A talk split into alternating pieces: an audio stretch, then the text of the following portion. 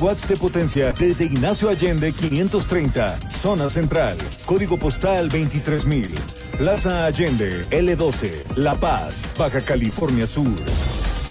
Heraldo Radio La Paz. Una estación de Heraldo Media Group.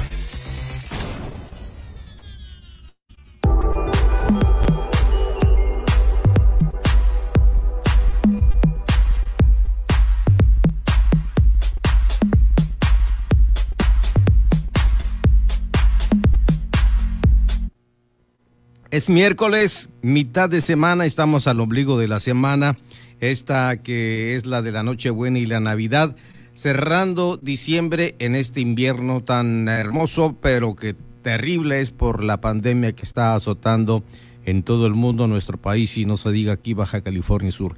Esto es de frente en Baja California Sur, les habla y les saluda Pedro Mazón aquí en esta emisora Heraldo Radio La Paz 95.1 FM por supuesto una emisora del Heraldo Media Group. Así iniciamos esto que es de frente en Baja California Sur.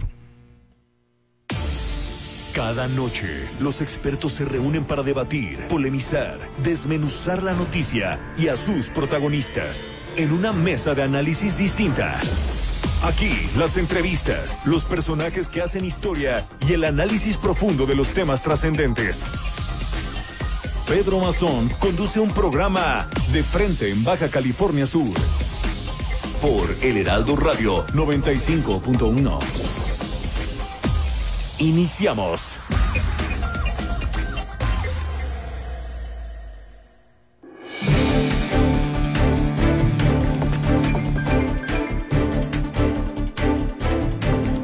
Nuestros, señoras y señores, ¿qué tal? ¿Cómo les va? Gusto en saludarlos en este espacio informativo Heraldo Radio La Paz, de frente en Baja California Sur. Soy Pedro Mazón, le dejo un saludo cordial a nombre de todos mis compañeros, los que trabajamos aquí en esta empresa. Por supuesto, a nuestro buen amigo Benny Tirado, deseándole lo mejor. Y, nuestro estimado Joel, que hoy está aquí con nosotros en la dirección técnica. Gracias, Joel, por estar con nosotros eh, dirigiendo el programa. Un saludo para todos ustedes, amigos de las redes sociales. También les saludamos a través de esta emisora. Iniciamos con el resumen de notas que tenemos para este, que es el miércoles 23, miércoles 23 de diciembre de 2020.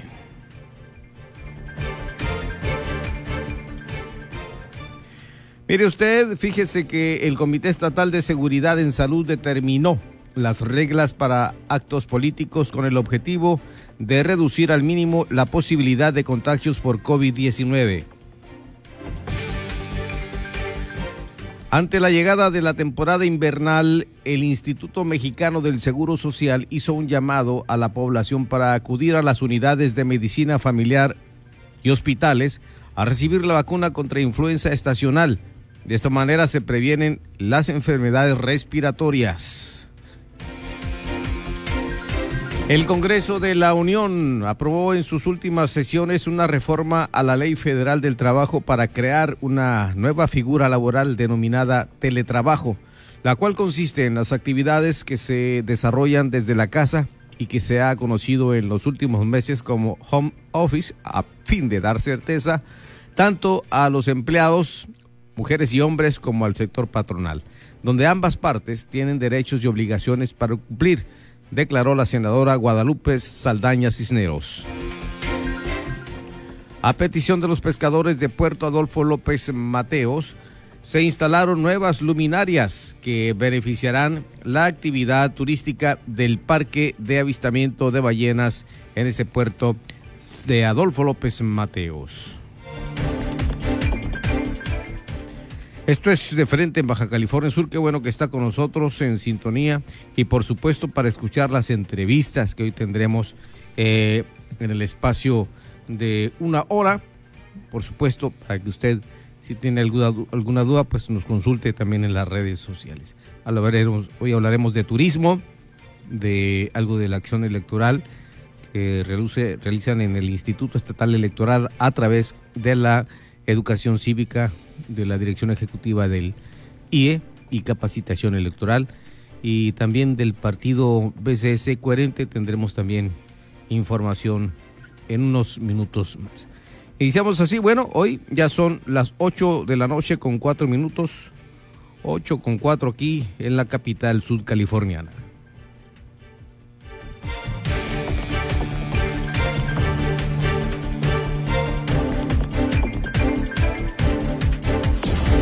Las entrevistas, los personajes que hacen historia y el análisis profundo de los temas trascendentes. Pedro Mazón los espera de lunes a viernes a las 8 de la noche para que junto con los expertos analicen la información que necesitas conocer. De frente en Baja California Sur por El Heraldo Radio 95.1 FM.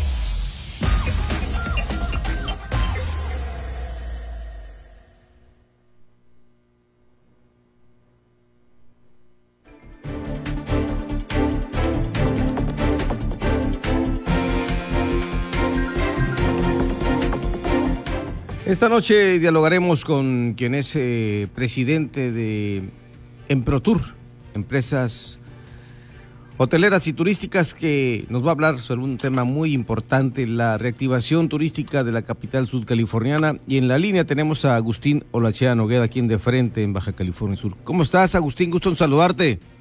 Pedro, pues me da mucho gusto saludarte a ti, a tu auditorio que tanto te siguen en esas fiestas decembrinas, covidianas, pero hay que celebrar con alegría y con mucho optimismo para el futuro. me encantó el término covidianas, pero pues hay que verlo también con optimismo, porque pues hay quienes sí estamos siguiendo los protocolos, nos estamos cuidando, eh, invitando a los demás para que con la misma eh, el mismo esfuerzo que estamos haciendo, que hacen las autoridades, nos sumemos a ello para evitar propagación, para evitar contagios y por supuesto que haya menos muertes por este, por este virus que está atacando a la humanidad. Correcto, correcto, ¿no? Sí, hay, hay que tener mucho cuidado, hay que seguir los protocolos como tú bien dices y hacerle caso a las autoridades que te puedo decir que creo que han hecho las cosas de manera correcta porque eh, no es broma, el asunto del, virus es muy en serio y hasta que haya una vacuna no vamos a poder tener tregua a este virus eh, que está atacando toda, a todo el planeta.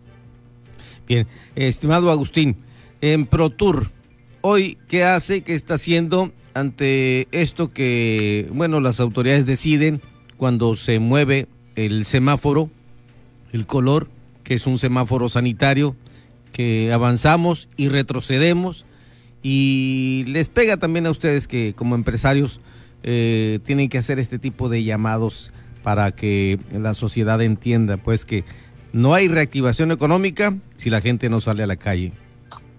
Completamente de acuerdo. Mira, Pedro, la verdad es que eh, hemos eh, el sector turístico hotelero ha seguido muy de cerca y ha sido, pues, usado de la mano la Secretaría de, Salud estatal en las recomendaciones que nos han eh, establecido a partir de 12 eh, de marzo y con la, la cuarentena. Hemos hecho primero, lo primero que tenemos que hacer es caso eh, puntual a todas las recomendaciones. Segundo, establecer todos los protocolos, de hecho, mucho con la ayuda de la Secretaría de Turismo Estatal, Luis Araiza fue un gran promotor de este asunto, de nosotros poder accesar a una capacitación para tener el certificado de punto limpio.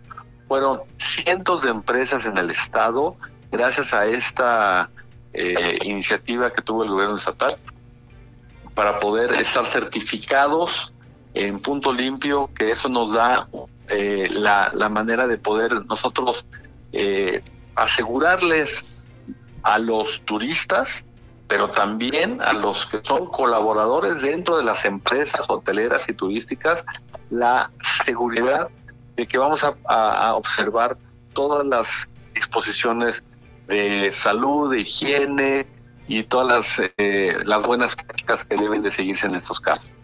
Y, y, por último, llevamos a cabo toda una promoción eh, de diferentes etapas en la pandemia, en, perdón, en la, no en la pandemia, sino en, durante la, eh, estuvimos encerrados de manera muy, muy sutil, decir, este, La Paz ofrece esto, pero no decir ven a La Paz, era eh, hasta una falta de respeto al auditorio, pero ya ahora sí hemos empezado a hacer unas promociones muy muy puntuales a lo que ahorita el, el turismo está buscando. Espacios abiertos, espacios libres, obviamente eh, diciéndoles todos los protocolos que están siguiendo en, la ciudad de La Paz y hemos tenido buen éxito. Tan es así hemos llegado casi a, a la raya de lo que nos señala la Secretaría de Salud como el tope máximo de ocupación. Hemos tenido ocupaciones del cuando tenemos el 50% autorizado, ocupaciones del 44, del 42. En noviembre, que es el último dato que tengo, llegamos al 47% de ocupación cuando existía el 50% autorizado. Entonces, eh, es la, el, turismo en La Paz venía ya del 2019 para acá y el 2020 eh, la verdad es que mostraba un, una dinámica con mucha fortaleza hacia arriba en todos sentidos. En los mercados emisores, al mercado nacional, en el internacional, eh, todos estábamos, la verdad, eh, observando un, un 2020 eh, que iba a ser todo un éxito. Y a, pesar de la pandemia, la verdad es que los resultados no han sido, digo, son desfavorables porque estamos limitados, pero ha, dado resultado. Sí vemos que la resiliencia del turismo a nivel mundial, el turismo siempre ha sido una actividad económica que siempre se repone muy rápido y de manera muy, muy, eh, mucha fortaleza, pero en La Paz en particular eh, sentimos todos los que estamos en este, en ese sector y pues tengo el honor de, presidirlos, la Asociación de Hoteles de La Paz, que vemos que La Paz eh, en los próximos años va a ser el, nuevo destino turístico de moda, el nuevo turístico modelo sustentable en, el país.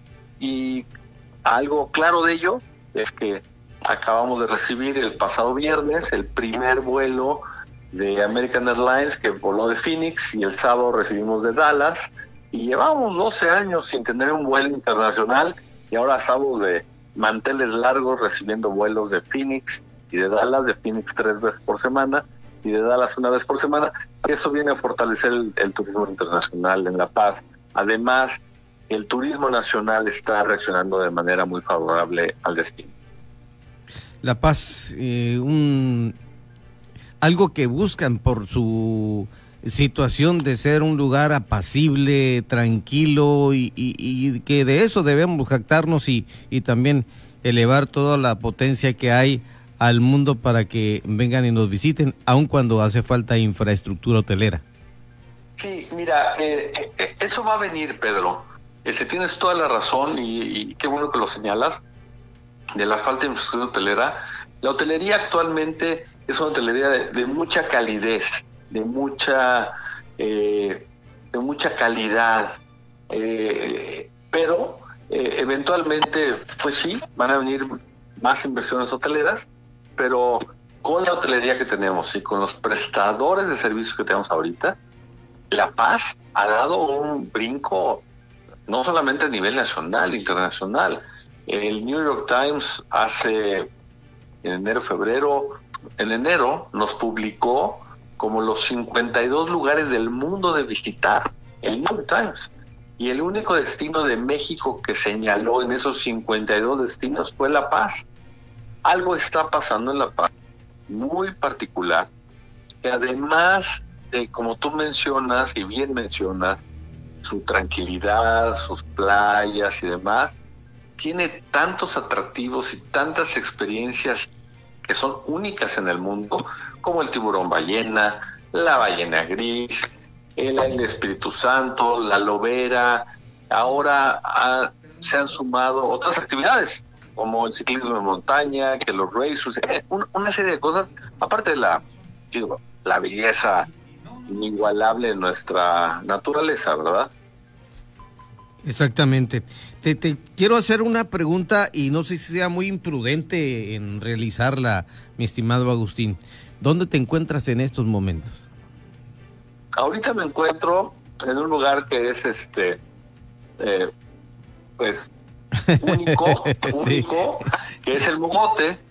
Y el Mogote hay un desarrollo que se llama Paraíso del Mar en él. Eh, aquí hay un campo de golf de 18 hoyos, eh, es, tenemos condominios, casas, además.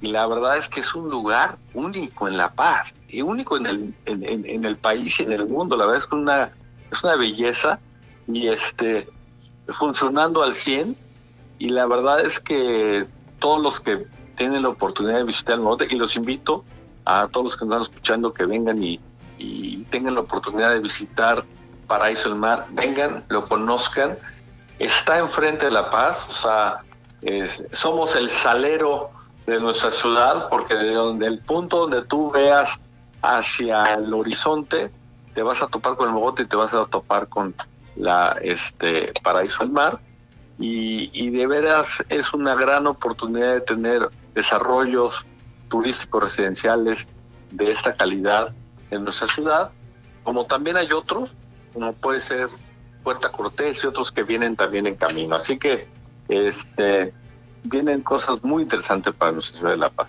El mogote hay que decirle a quienes está sintonizando en estos momentos la radio o a quien no conoce, alguien que esté en las redes sociales, es ese jirón de tierra, ese apéndice de tierra y arena que pues conforma lo que es la ensenada dentro de la Bahía de La Paz.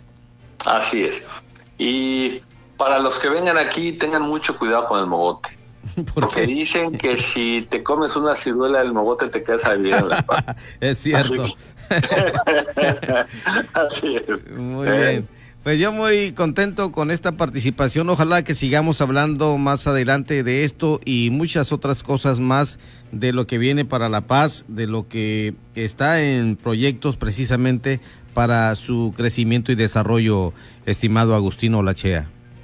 Pedro, pues siempre a tus órdenes, a un saludo afectuoso a tus a tus radioescuchas y, y pues deseándoles una muy feliz Navidad y siempre muy atentos a tu, a, tu solicitud. Estamos encantados de estar aquí participando en tu programa. Gracias. Un abrazo, que estés bien. Gracias, hasta luego, Pedro. Gracias. Buenas noches. La voz de Agustino Lachano Guedes, presidente de empresas hoteleras y turísticas de la capital de Baja California Sur, esta noche hablando sobre esta reactivación turística que mucho se requiere aquí en la capital sudcaliforniana. Vamos a continuar aquí. Esto es de frente en Baja California Sur y por supuesto son las 8 de la noche con 17 minutos.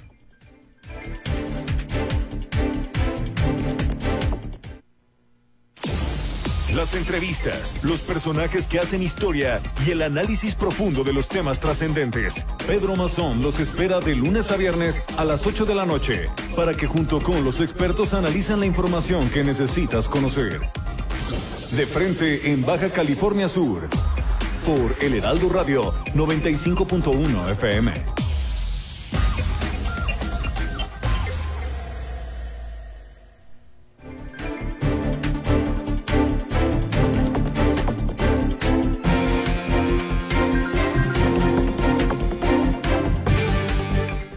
Vamos a continuar aquí en De Frente en Baja California Sur.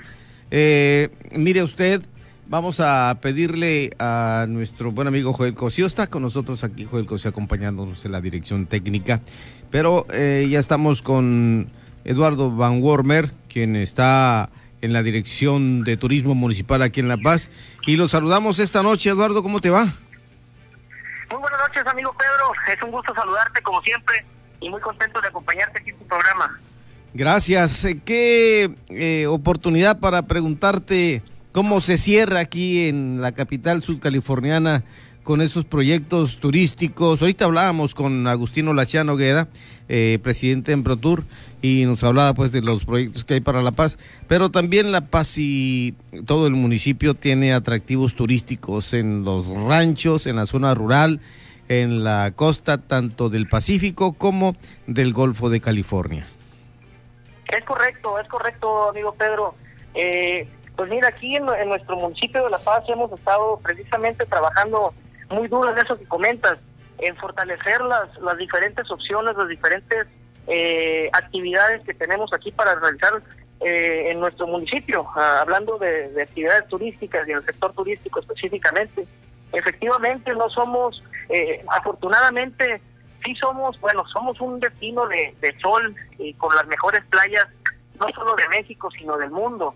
Eh, tenemos playas preciosas, pero también tenemos por acá, por la zona de nuestras delegaciones, en las diferentes comunidades de nuestro municipio, eh, eh, destinos muy interesantes, pues sabemos el, gran avance en, materia turística que se ha tenido en los últimos años allá en la zona de Pozo Santos, en la zona de los barriles y en la ventana, con un auge eh, turístico pues muy importante y también en las demás comunidades, amigo Pedro, es lo que te quería comentar. Hemos estado trabajando muy fuerte acá en la zona del Triunfo, San Antonio, eh, San Bartolo, estas delegaciones del municipio de La Paz que, que también ofrecen una, una alternativa y unas opciones eh, diferentes para nuestros visitantes, a los una, una oferta pues muy muy rica en, en historia, en cultura. Recordemos que en esta zona de que te comento, en la zona de acá del Triunfo, San Antonio, el Valle Perdido, las Gallinas, el Rosario, pues fue fue una época, fue una zona de, de un gran auge minero. Recordemos en, en el siglo XVIII XIX, en los en los años pasados aquí, y todavía podemos encontrar pues muchos vestigios de esas de esa época, muchas eh, temas históricos muy interesantes que podemos ver y hemos estado trabajando en tratar de reforzar, pues como te comento, todas estas actividades eh, como una opción más para los visitantes que, vienen aquí a, La Paz, a, esta zona de, Baja California Sur a visitarnos. Y, y pues efectivamente también ha sido un reto este año, como bien lo sabemos, el tema de la pandemia sin embargo, afortunadamente, pues nos conforme hemos podido avanzar en este semáforo del coronavirus que tenemos y que de verdad yo yo eh, comento ha sido muy acertado para tener una información, la información constante y, real de conforme va avanzando esta situación. Pues esto nos ha dado un panorama eh, muy claro de cómo cómo ha sido la actividad y la, la actividad en la reactivación económica también en el turismo pues sabemos que aquí en nuestro municipio gran parte de la actividad económica se deriva precisamente eh, en base a, la actividad turística que se realiza acá. Eh, afortunadamente, desde los pasados meses, desde que recordemos, iniciamos la reactivación económica en los meses de, de junio, los pasados meses de junio, pues hasta la fecha, hace ya casi seis meses, eh, estuvimos con, con una con una gran actividad, claro, con las medidas eh, permitidas, obviamente, cuidando siempre la salud, la salud de nuestros visitantes, pero también la salud de, de todas las personas que, que, laboran en el sector turístico y que tienen, pues, de cierta manera, contacto con, con nuestros visitantes. Ha, sido un, un gran eh, trabajo y que se ha hecho en cuidar los, los protocolos, en cuidar las, las medidas sanitarias para realizar todas las actividades y, y hablo en general realmente de todo el sector turístico eh, el sector hotelero, el sector restaurantero, los prestadores de servicios turísticos han hecho un excelente trabajo en, mantener todos los protocolos y mantener todas las medidas sanitarias para el cuidado de la salud. Y, en relación a eso, pues habíamos tenido una, un gran avance eh, en, la, en la materia turística, o sea, íbamos avanzando conforme podíamos abrir más, eh, avanzar más en el semáforo del COVID eh, cerramos los meses, el mes de noviembre con una ocupación hotelera casi casi al tope de lo que se permitía, porque recordemos que, que en el mes de noviembre todavía teníamos permitido también un 50% de aforo y, y los niveles de ocupación que me reportaban en los diferentes ramos turísticos pues andaban casi casi llegándole al límite, ¿no? Entre un 45, 47% de ocupación. Desafortunadamente, pues por la situación de pandemia, ahorita cerraremos el año en, un 40% aproximadamente en la ocupación eh, de las diferentes áreas del ramo turístico. He estado en contacto precisamente con Agustino Lachea, ahorita que lo comentas, eh, con la señora Lorena Hinojosa por parte de la calidad y el sector, sector restaurantero. Y, y, ha sido un gran reto, amigo Pedro, pero la verdad que yo he visto eh, una gran motivación, una, una gran, unas ganas de salir adelante de todo el sector y eso es lo que se le ha estado apostando ha hecho un gran trabajo para, para seguir avanzando y, seguir este pues fortaleciendo el, sector turístico del municipio de La Paz. Qué bueno. Para Puerto Chale, ¿nos reiteras el, el tema que tienen para el avistamiento de la ballena gris? Es correcto, es correcto, amigo Pedro. Pues mira, eh, el Puerto Chale también ha sido uno de los principales proyectos de esta administración, eh, el cual me, ha tocado participar eh, muy, muy activamente desde, desde el inicio, casi, casi en el segundo festival de la ballena gris. Y, y ha sido, este año nos estamos preparando, obviamente, pues con las nuevas medidas, ¿no?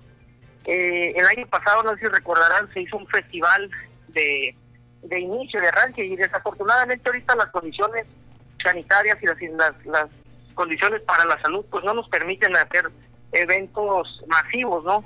Sin embargo, pues estamos tratando de ajustar todas las medidas, todos los protocolos para que también podamos tener eh, una actividad eh, responsable, una, una actividad eh, con mucho cuidado para, para el avistamiento de la ballena gris que, que cada año nos viene a visitar acá este, a nuestras aguas y, y recordemos pues que Puerto Chale ha sido uno de los es ahorita uno de los puntos eh, más cercanos para ir a visitar, a, tener esta experiencia, más cercanos aquí en la ciudad de La Paz.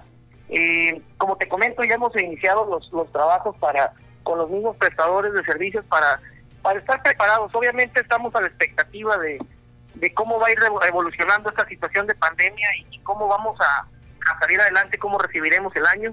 Eh, esta, esta situación pues cambia, cambia casi casi día con día, ¿no? Pero sin embargo, eh, hemos estado muy muy activos en, tratar de tener todo listo para en cuanto las, las condiciones de, de la pandemia lo permitan, pues podamos realizar la actividad de avistamiento de ballena gris.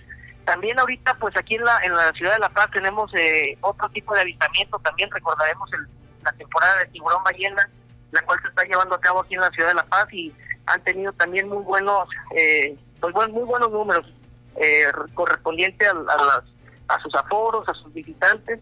Entonces, eso nos da pauta ah, y pie a que podamos preparar la, la temporada de avistamiento de ballena gris.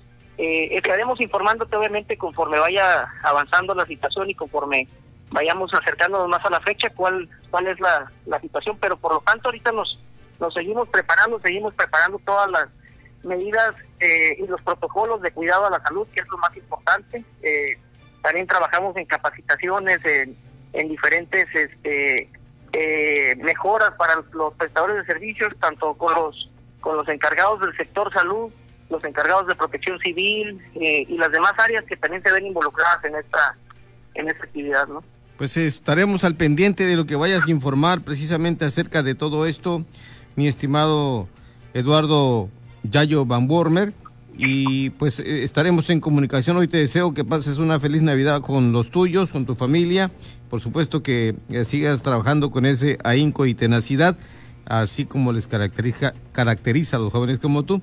Y por supuesto, pues dando a conocer esto que están haciendo, que son acciones del, del gobierno municipal aquí en La Paz. Te agradezco mucho, Pedro. Muchas felicidades para los tuyos también y para todo el público que nos escucha. Este, también invitarlos a seguirnos cuidando en esta temporada que, no bajemos la guardia y, pasemos una, una bonita temporada en compañía de todos los seres queridos. Claro que sí, te mando un abrazo, que estés bien.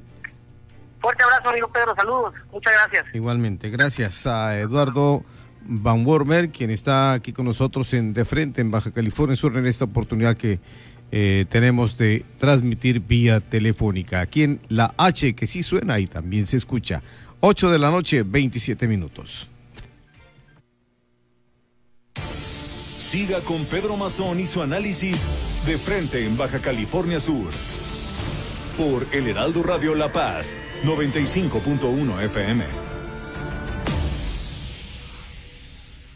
Hola, ¿me escuchan? No te veo, ¿tienes prendida la cámara? ¿Tienes prendido tu micrófono? Ay, no te escucho. No pudiste juntarte con tu familia pero igual se mantuvieron unidos. La contingencia sanitaria nos ha limitado, pero el INE quiere asegurarse que tu opinión cuente. Por eso si tu INE venció en 2019 o 2020, igual te servirá para votar y como medio de identificación hasta el 6 de junio de 2021. En 2021, el voto sale y vale. Contamos todas, contamos todos. INE. El apoyo ciudadano es el respaldo que otorga la ciudadanía a través de su firma y algunos datos de su credencial para votar a una persona que busca obtener una candidatura independiente. Su recolección es a través de reuniones públicas, asambleas, marchas y todas aquellas actividades que no impliquen actos anticipados de campaña y podrán iniciar a partir de la obtención de la constancia como aspirante por un periodo de 60 días. Conoce más sobre el proceso electoral. Instituto Estatal Electoral de Baja California Sur. Durante décadas, México sufrió una grave enfermedad, un tumor maligno llamado Prián, que saqueaba al país. Se alternaba el poder y fingían competir entre ellos. Hoy finalmente se quitan la máscara y se unen en una perversa alianza electoral. A ellos los une la corrupción, la ambición y el miedo de seguir perdiendo el poder. No permitas que se salgan con la suya. Extirpemos el tumor de México. Morena Dialogando con mis psicoanalistas. Con los doctores Ruth Axelrod, Rocío Arocha y José Estrada. Dicen que nada ocupa menos espacio físico y más espacio psíquico que un bebé. Llega este bebé, tuvimos lo que se llaman las fantasías preconceptivas. Desde antes de concebirlo ya estábamos pensando cómo quería que fuera este bebé, ¿verdad? Que si quería niño, que si quería niña. Bueno, y nace tan, tan esperado o a veces no tan esperada criatura. Y muchas veces la mamá entra en un estado depresivo, muy difícil porque además socialmente se supone que deberíamos estar felices, que no deberíamos sentir nada de tristeza, nada de angustia, en fin, es una etapa sumamente compleja. Sábados, 11 de la mañana, por El Heraldo Radio.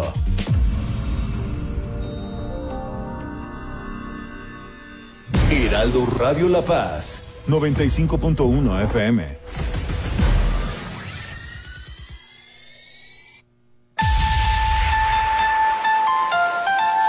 Hola amigos, soy el Chevy Real Arechiga de Gastrolab Radio y les quiero desear una muy feliz Navidad, un próspero 2021. Estoy seguro que el siguiente año será mejor que este que está por terminar, que sea un año lleno de esperanza, que tenga las mejores vibras, mis mejores deseos siempre y gracias por seguirnos por el Heraldo Radio. Les mando un fuerte abrazo y cuídense mucho. Heraldo Radio.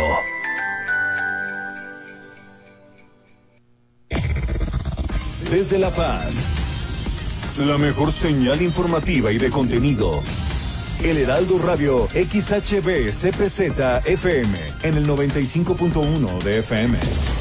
Con la H que sí suena y ahora también se escucha.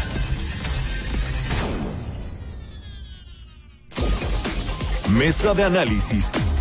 De frente en Baja California Sur. Con Pedro Mazón. Por El Heraldo Radio La Paz 95.1 FM. Continuamos.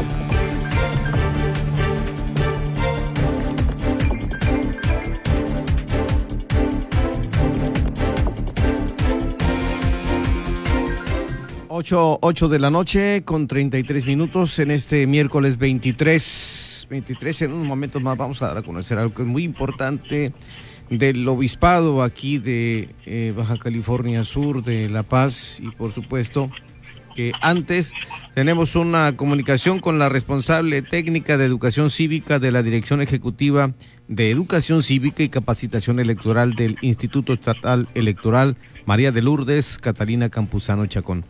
¿Cómo está? ¿Cómo le va? Gusto en saludarle, este, María de Lourdes. Muy bien, Pedro, muy buenas noches. Buenas noches al auditorio. Gracias. Preguntarle qué son los, los observadores electorales, mujeres y hombres que andan ahí, que van a tener mucha chamba. Claro, mira, el observador electoral es el ciudadano o ciudadana que hace su solicitud al Instituto Nacional Electoral o a los organismos públicos, en este caso el Instituto Estatal Electoral.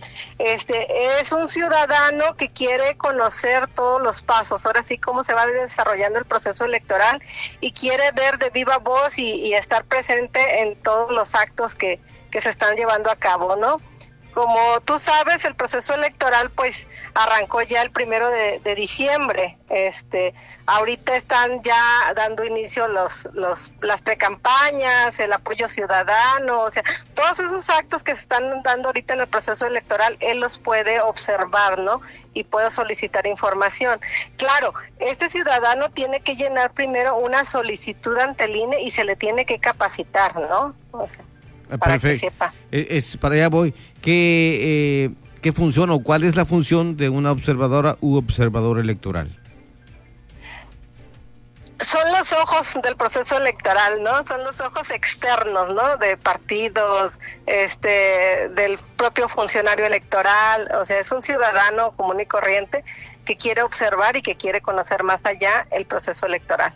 ¿Y las facultades de estas figuras dentro de un proceso electoral? Pues sus facultades están muy limitadas. Él nada más puede observar los actos, ¿no? Y al final del proceso electoral entrega un informe de lo que él vio o, su, ¿cómo se dice? Su parecer, este, si por ejemplo, si estuvo en actos previos a la jornada electoral, que son los que se están llevando ahorita a cabo, pues él saca su, su listado de, de, actividades que observó y, y cómo las observó y qué siente que deberíamos de cambiar, ¿no? Como institutos. Y en la, y en la jornada electoral, pues eh, observa la instalación de la casilla, el desarrollo de la votación. O sea, es una persona que tiene la acreditación para ver y estar ahí durante la jornada electoral. No nomás en una casilla, sino en N cantidad de casillas. O sea, puede ver la instalación en una, irse a la votación en otra. Ya ves que la votación termina a las seis de la tarde. Puede recorrer varias casillas durante la votación este, y estar presente igual en los escrutinios, ¿no? Y es muy importante saber qué es lo que se debe evitar al ser un observador u observadora electoral. Claro, este, estas personas, este, como bien lo sabemos, pues observan, ¿no? Más que nada. Pero, ¿qué no pueden hacer? Este, bueno, no pueden hacer funciones de un funcionario de mesa de, directiva de casilla. Es decir, si no se completan, él no puede decir, hey, yo puedo ser o sustituir. No, él no puede sustituir a ninguno de la mesa directiva. Él no puede ser, este, estar, este, ¿cómo te diré? Mm, sirviendo de apoyo a los representantes de partido político que, están en la casilla, tampoco, porque están obstaculizando la, la votación, pues ellos son ciudadanos que están acreditados nada más para observar. ¿no? No para fungir funciones dentro de la mesa directiva de casilla. Perfecto. Y díganos, María de Lourdes, ¿qué, eh, ¿a quién va dirigida esta convocatoria, si podemos saber? Esta convocatoria va dirigida a todas las ciudadanas y ciudadanos este, eh, del territorio nacional, es decir, a todos los mexicanos, ¿no? Hay una convocatoria a nivel nacional y está saliendo la convocatoria también para los sudcalifornianos, ¿no? Pero en sí la función de la observancia electoral es a nivel nacional, ¿no? Es una acreditación nacional que si en su momento la, la ciudadana o el ciudadano se registra, este, se le acredita como observadora y, y tiene un viaje este, se le salió un viaje, no sé, de negocios o de vacaciones y, va a estar fuera del estado, pues bueno, ya tiene su acreditación y ella puede observar en el, en el estado en el que esté, pues, o sea, en otro estado, ya sea en Sinaloa, Nayarit, Sonora, no sé. ¿Y con qué requisitos debe cumplir? Es nada más, tiene que llenar una solicitud, este, una solicitud en la cual este pues se le piden sus datos, ¿no? Nombre completo, este su, su número de ¿cómo se llama? su clave de lector. Este esa solicitud va acompañada pues de la copia de la clave del perdón, de la credencial de lector y el curso de capacitación es muy importante, o sea, estas personas no van a estar luego luego acreditadas, sino que se les capacita para que sepan ellos qué pueden y qué no pueden hacer, ¿no?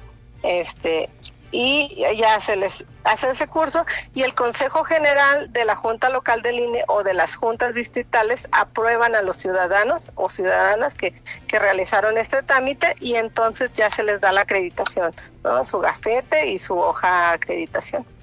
Y después que sigue eh, de cumplir con los requisitos, pues las personas pueden ejercer su derecho a participar como observadores u observador electoral. Así es, pero este, ya después ahí ya pueden asistir a las sesiones, tú sabes que las sesiones son públicas, pero derivado ahorita de la pandemia pues son un poquito más reservadas, ¿no? Para con el, en cierto número de, de, personas que pueden asistir. Al ciudadano que ya tiene su acreditación se le permite el paso, ¿no? Inmediatamente, porque es parte de lo que ellos pueden observar. ¿Podemos hablar de los plazos para entregar esta documentación de un observador o observador este, electoral? Claro, eh, ahorita ya está, ya se lanzó la convocatoria y tienen hasta el día, este, si mal no recuerdo, es el día 30 de abril para, para realizar este trámite, ¿no? Pueden igual el día 30 de abril realizar su solicitud y se les capacita posteriormente, este, unos dígitos después y se les entrega su acreditación, ¿no? Pero para sí, para la solicitud, para realizar su solicitud es hasta el 30 de abril. Perfecto. Pues yo estoy muy este, contento porque usted nos participa de esta información de ahí del Instituto Estatal Electoral como responsable técnica de la educación cívica de esta Dirección Ejecutiva de Educación Cívica y Capacitación Electoral del Instituto Estatal Electoral y que pues si hay algo que se nos ocurra, se nos ofrezca de acuerdo a esta participación de de este tema de los observadores electorales estaremos comunicando con usted, María de Lourdes Campuzano Chacón. Así es, pero aquí estamos en el instituto trabajando pues para para dar buenos resultados ¿no? a la ciudadanía sudcaliforniana. Estamos para servirle, muy buenas noches, feliz Navidad, ¿eh? Gracias. Ay, igualmente, feliz Navidad, igual a, todos, este, ahí los radioescuchas, este, que pasen, les deseo de corazón una bonita Navidad con sus familias. Muchas, muchas gracias. Gracias a usted y que esté muy bien. Gracias, igualmente. Buenas noches. Buenas noches. En Heraldo La Paz, María de Lourdes, Catarina Campuzano Chacón, ella es la responsable técnica de educación en la Dirección Ejecutiva de Educación Cívica y Capacitación del Instituto Estatal Electoral. Muy buenas noches. Continuamos, son las 8.42, 8.42 en la capital sudcaliforniana y bueno, vamos a ver si ya tenemos por aquí la información que nos envían de la diócesis de La Paz. Importante, enseguida estará con nosotros Yacir García Pantoja, presidente del partido BCS Coherente. Pero antes le quiero dar a conocer esto que nos envían precisamente de la, le repito, de la diócesis de La Paz. El obispo envió ya un mensaje. Nos hubiera gustado mucho que se hubiera compartido a través de los diferentes medios de comunicación, pero con audio o video también, en su caso, de lo que está dando a conocer a los feligreses católicos aquí el excelentísimo señor obispo de La Paz, Miguel Ángel Alba Díaz. El presbítero Juan Gómez Esqueda nos compartió esta información que es de gran relevancia. Dice Miguel Ángel Alba Díaz, por gracia de Dios y de la sede apostólica, obispo de La Paz en la Baja California Sur, a todo el pueblo peregrino en Baja California Sur, Navidad 2020. Señala, muy queridos hermanos y hermanas, debido a la pandemia del COVID-19, este año hemos tenido que celebrar y vivir nuestras fiestas litúrgicas, Semana Santa, la Pascua, Pentecostés, Corpus Christi, el Sagrado Corazón de Jesús, las apariciones de la Virgen de Guadalupe y otras grandes celebraciones confinados en nuestros hogares, con nuestros seres más cercanos y sin podernos tampoco reunir como familia para celebrar. Felicitamos felicitarnos y compartir con nuestros demás familiares y seres queridos por sus cumpleaños, aniversarios y acontecimientos importantes que se han tenido que posponer o cancelar muchos de estos momentos planeados con anterioridad. Todo parece indicar que por la salud y el bien de todos, así tengamos que celebrar y vivir también las fiestas de la Navidad del Señor, lo cual nos invita a recordar y reflexionar en lo entonces acontecido para que estas fiestas produzcan una alegría, paz y comunión fraterna más auténtica y profunda en nuestros corazones, familias y comunidades. El comunicado del señor obispo continúa diciendo, San Lucas relata que la Virgen María tuvo que dar a luz a Jesús en un establo y lo acostó en un pesebre y entre animales, porque no hubo lugar para ellos en ninguna posada. Lucas 2.7. Y San Juan nos habla de este misterio diciéndonos que el Verbo eterno del Padre vino a los suyos y a los suyos no lo recibieron, y los suyos no lo recibieron, pero que a los que lo recibieron les dio el poder de llegar a ser hijos de Dios. Juan 2.12. Tratemos de dar vuelta a esta página del Evangelio y ahora nosotros los que hoy aquí somos los suyos, entre comillas, acojámoslo y démosle posada en nuestros hogares y corazones para que Él nazca y permanezca entre nosotros y así lleguemos a ser en plenitud hijos de Dios. Señala el obispo Miguel Ángel Alba Díaz. Por eso los invito y les sugiero poner en el interior de sus casas una representación de la Navidad con las imágenes más significativas de San José, la Virgen María y el Niño Jesús, a las que pueden añadir el ángel, la estrella, los pastores, el burro, el buey y las ovejas y posteriormente los magos venidos de Oriente. Adornar el exterior de sus casas con sencillos signos cristianos de alegría navideña. Celebrar las posadas, no en los templos, sino en los propios hogares reunidos como familia para rezar juntos el Santo Rosario y pedir posada, dejándose ayudar por los subsidios que ofrecen las páginas de la diócesis, parroquias, comisiones diocesanas y otras redes sociales verdaderamente católicas.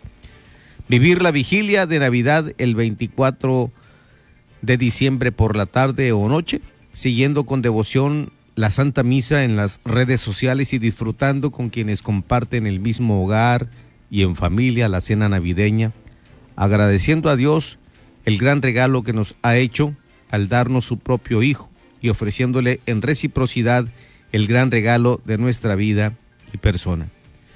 Aprovechar los días previos o posteriores a la Navidad para buscar con sinceridad y arrepentimiento el sacramento de la reconciliación y participar con agradecimiento en la Eucaristía para así iniciar de la mano de Jesús, María y José el año 2021 con un corazón limpio y un espíritu nuevo. Dado en la ciudad episcopal de La Paz, Baja California Sur, a los 13 días del mes de diciembre de 2020, con mi afecto y bendición pastoral, Miguel Ángel Alba Díaz, obispo de La Paz. Es lo que da a conocer el excelentísimo señor obispo de La Paz un mensaje a sus feligreses con motivo de la Navidad. Ya faltan exactamente 12 minutos para las 9 de la noche, 12 para las 9.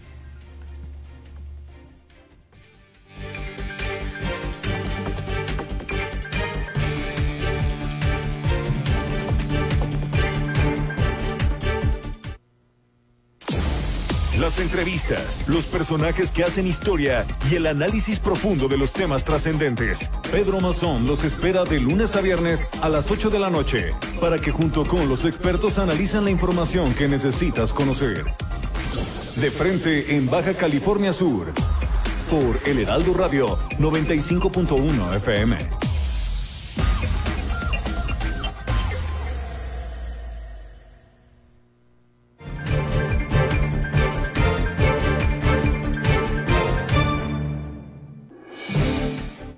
Regresamos, ya estamos aquí en vivo y en directo en cabina de Heraldo Radio La Paz 95.1 FM. Gracias por sintonizarnos, por cumplir con nosotros en este día previo a la Nochebuena. Y por supuesto está con nosotros, tal como se lo habíamos anunciado al inicio de este programa, el presidente del partido BCS Coherente en Baja California Sur, Yacir García Pantoja. Hoy nos va a hablar de estas actualizaciones internas que han venido llevando a cabo en ese instituto político. Yacir, ¿cómo te va? Muy buenas noches, muy buenas noches a todo tu auditorio. Muchísimas gracias por, por invitarme y pues gracias, nos está yendo muy bien. Ya estamos listos, preparados para enfrentar este muy, muy difícil proceso electoral 2021. Gracias, Yacir. ¿Cómo estarán eh, llevando a cabo este proceso? Eh, en lo interno, ustedes ya prácticamente terminaron de, de, hacer los ajustes de dirigencias y demás. Así es. Eh, a principios de este mes llevamos la asamblea estatal organizada por el Instituto Estatal Electoral y en esa asamblea se votó el último órgano, el órgano que el último órgano que no estaba constituido, que es el Comité de Honor y Justicia.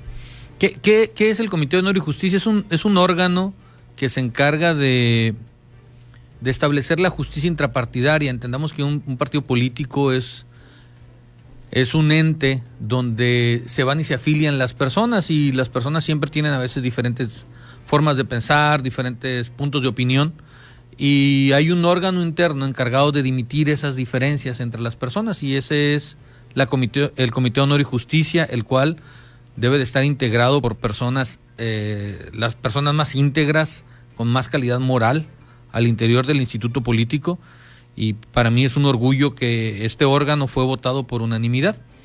Lo vota la Asamblea General y fue votado por unanimidad. No, no, no siempre se da eso, es muy raro que todas las personas confíen y digan, esas son las personas que queremos que vayan a dimitir cualquier diferencia. En este caso, Yacir, ¿cómo participará BCS Coherente? ¿Llevará candidato a gobernador, a presidentes municipales, al Congreso de la Unión? Eh, no, no, no, ¿verdad? No, es local. Congreso Sería local. el Congreso de Baja California Sur. Eh, obviamente ayuntamientos participando con, con, con, sí, exactamente, con todo el, el, el, el cuerpo edilicio. Pues traemos buena relación con todas las fuerzas políticas, respeto las diferencias en las formas de pensar y también celebro las coincidencias que tenemos, pero muy, muy probablemente nos vayamos a ir solos. ¿Por qué no te puedo dar certeza en esta pregunta?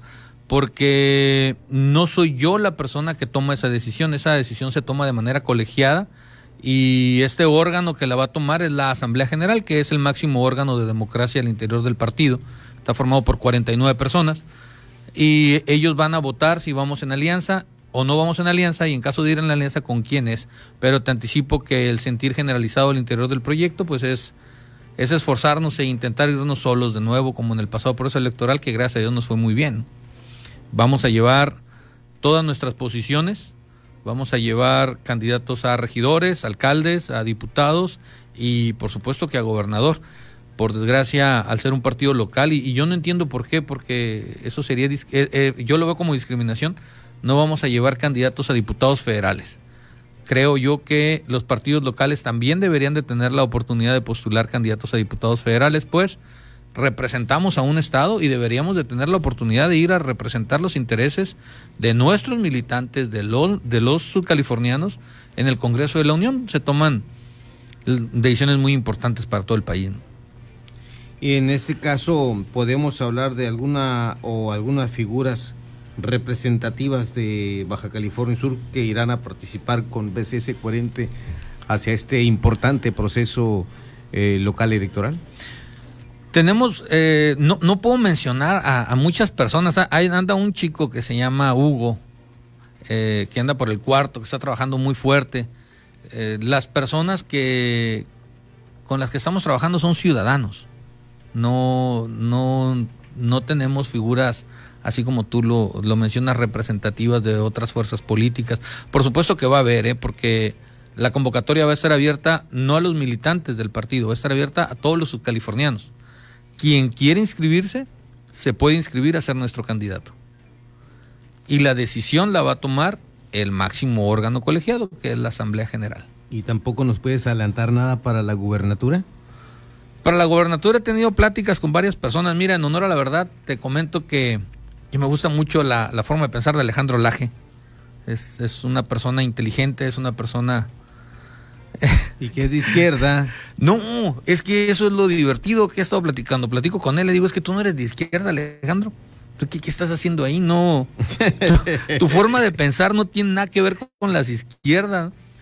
Y, y ha sido muy divertido platicar con él. Es una Eh, persona eh, muy eh, sensata. Es ¿no? autocrítico, ¿eh? hay que reconocerle eso, que eh, al interior, en Morena, eh, yo creo que por eso l- l- Lo hacen a un lado, el fuchi, ¿no? Hay que hablar como es. Sí. Eh, Y, y bueno, a- a- a- hay que reconocer que es un joven eh, ávido. Muy chispa. Exactamente. Y que, eh, vamos, eh, él tiene pues mucho potencial de que Baja California Sur tiene que explotar y no sé si ves ese 40 por ahí también. Pues a mí me encantaría, ¿no? Me encantaría este, empezar a hacer un análisis Ya te junto con, con él, él. un montón de veces. es una persona con la que me agrada platicar, Eh, Ah, te lo digo de todo corazón. Hay que llegar a acuerdos. Aparte Exacto. que es buen amigo, ¿eh? E- Es un tipazo. Sí. Bien. Entonces, para presidentes municipales. Para alcalde no tenemos, yo eh, lo que sí te puedo anticipar es que lo más probable es que nos veamos con varón para Los Cabos, mujer para La Paz, varón para Comondú y mujer para Loreto y Mulegé. Es, es lo que sí te puedo anticipar, son los perfiles que estamos buscando. Por supuesto, quien llegue y se, afi- y, se autopostule, pues tal vez cambie eso, pero todavía no tengo ninguna figura. Esto es eh, muy importante porque eh, voy a decirlo, me dijiste cómo es. Van ¿Cómo es? a emigrar de los diferentes partidos políticos, quienes Ujú. no sean favorecidos, este, van a correr para todos lados, buscarán a, a las redes progresistas, buscarán a veces ese coherente. Así es. Y bueno, pero hay que, no sé si ustedes están en ese, en ese objetivo de, de analizar muy bien cada perfil. Por supuesto. Mira, para nosotros eh, lo que importa es la persona. Y por eso te hablé específicamente de Alejandro Laje, porque a pesar de, estar en un partido tan. tan. tan, tan cerrado de ideas, ¿no?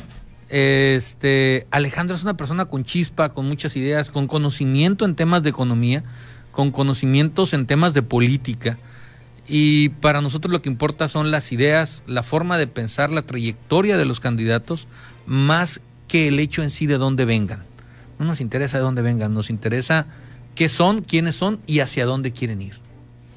Es por ello que la- las puertas del partido van a estar abiertas, pero quien va a tomar la decisión de si el candidato va por nosotros o no va por nosotros, pues es nuestro máximo órgano colegiado de decisión, te repito una vez más, la Asamblea General del Partido, que está formada por miembros de los comités municipales, miembros del Comité de Mujeres, el Comité de Varones, eh, no, perdón, el Comité de Mujeres, el Comité de Estudiantes, el Comité de Jóvenes, el Comité de Trabajadores, el Comité de Personas Discapacitadas, Comité de Personas de la Tercera Edad. Todos tienen representación. Obviamente las mujeres tienen participación. No, por supuesto, sí. De hecho, en la última modificación a los estatutos, el Comité de Mujeres forma parte esencial del Comité de Procesos Electorales. ¿Para qué? Precisamente para que garantice la participación de la mujer y la estimule. ¿Nos podrá seguir informando en los próximos días cómo va BCS Coherente avanzando en su proceso interno con rumbo a la selección o elección de candidatos? Por supuesto. El día que me hables, para mí es un honor. eh, sentí muy contento de que me hayas invitado a este programa tan importante y con una figura como tú que siempre has respetado en el medio del periodismo. Gracias, Yacir. Yacir García Pantoja, un mensaje para tus seguidores, para quienes son militantes o simpatizantes de BCS Coherente. Un mensaje para todos los ciudadanos. Chicos, amigos, amigas, por favor, participen en política. No dejemos que otras personas tomen las decisiones por nosotros. Recuerden que el ciudadano tiene el poder en México, pero es un día cada tres años y ese es el día de las elecciones. No lo dejemos de pasar. Muy bien. Pues aquí te vamos a seguir invitando, Yacir, para que nos informes. Te repito, eh, tienes los micrófonos abiertos en Heraldo Radio La Paz. Un honor. Gracias. Muy buenas noches. Continuamos ya para el cierre de este que es eh, de frente en Baja California Sur. La polémica por hoy ha terminado. Pedro Mazón los espera de lunes a viernes a las 8 de la noche para que junto con los expertos analicen la noticia y a sus protagonistas. Esto fue De Frente en Baja California Sur. Otra exclusiva de El Heraldo Radio.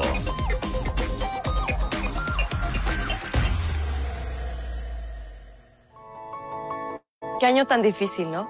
Crisis, pérdidas, problemas, preocupaciones, pero la verdad es que también aprendimos mucho. Aprendimos a cuidarnos, a pensar en los demás. Aprendimos a adaptarnos para sobrevivir. Aprendimos a querer y respetar la vida como nunca antes. Por todo lo que hemos aprendido, soy de las optimistas que cree que esto nos ha servido para evolucionar. Y si entendemos eso, vamos a estar mejor. De eso se trata la evolución mexicana. Movimiento Ciudadano. Durante décadas, los gobiernos de México construyeron hospitales, miles de kilómetros de carreteras, la economía crecía a más de 2% todos los años. Pero desde hace dos años, México está paralizado. Se apoderó del país la ineficiencia, las ocurrencias, el desabasto de medicinas y el desempleo. El partido en el poder es una desgracia para México. PRI, el Partido de México.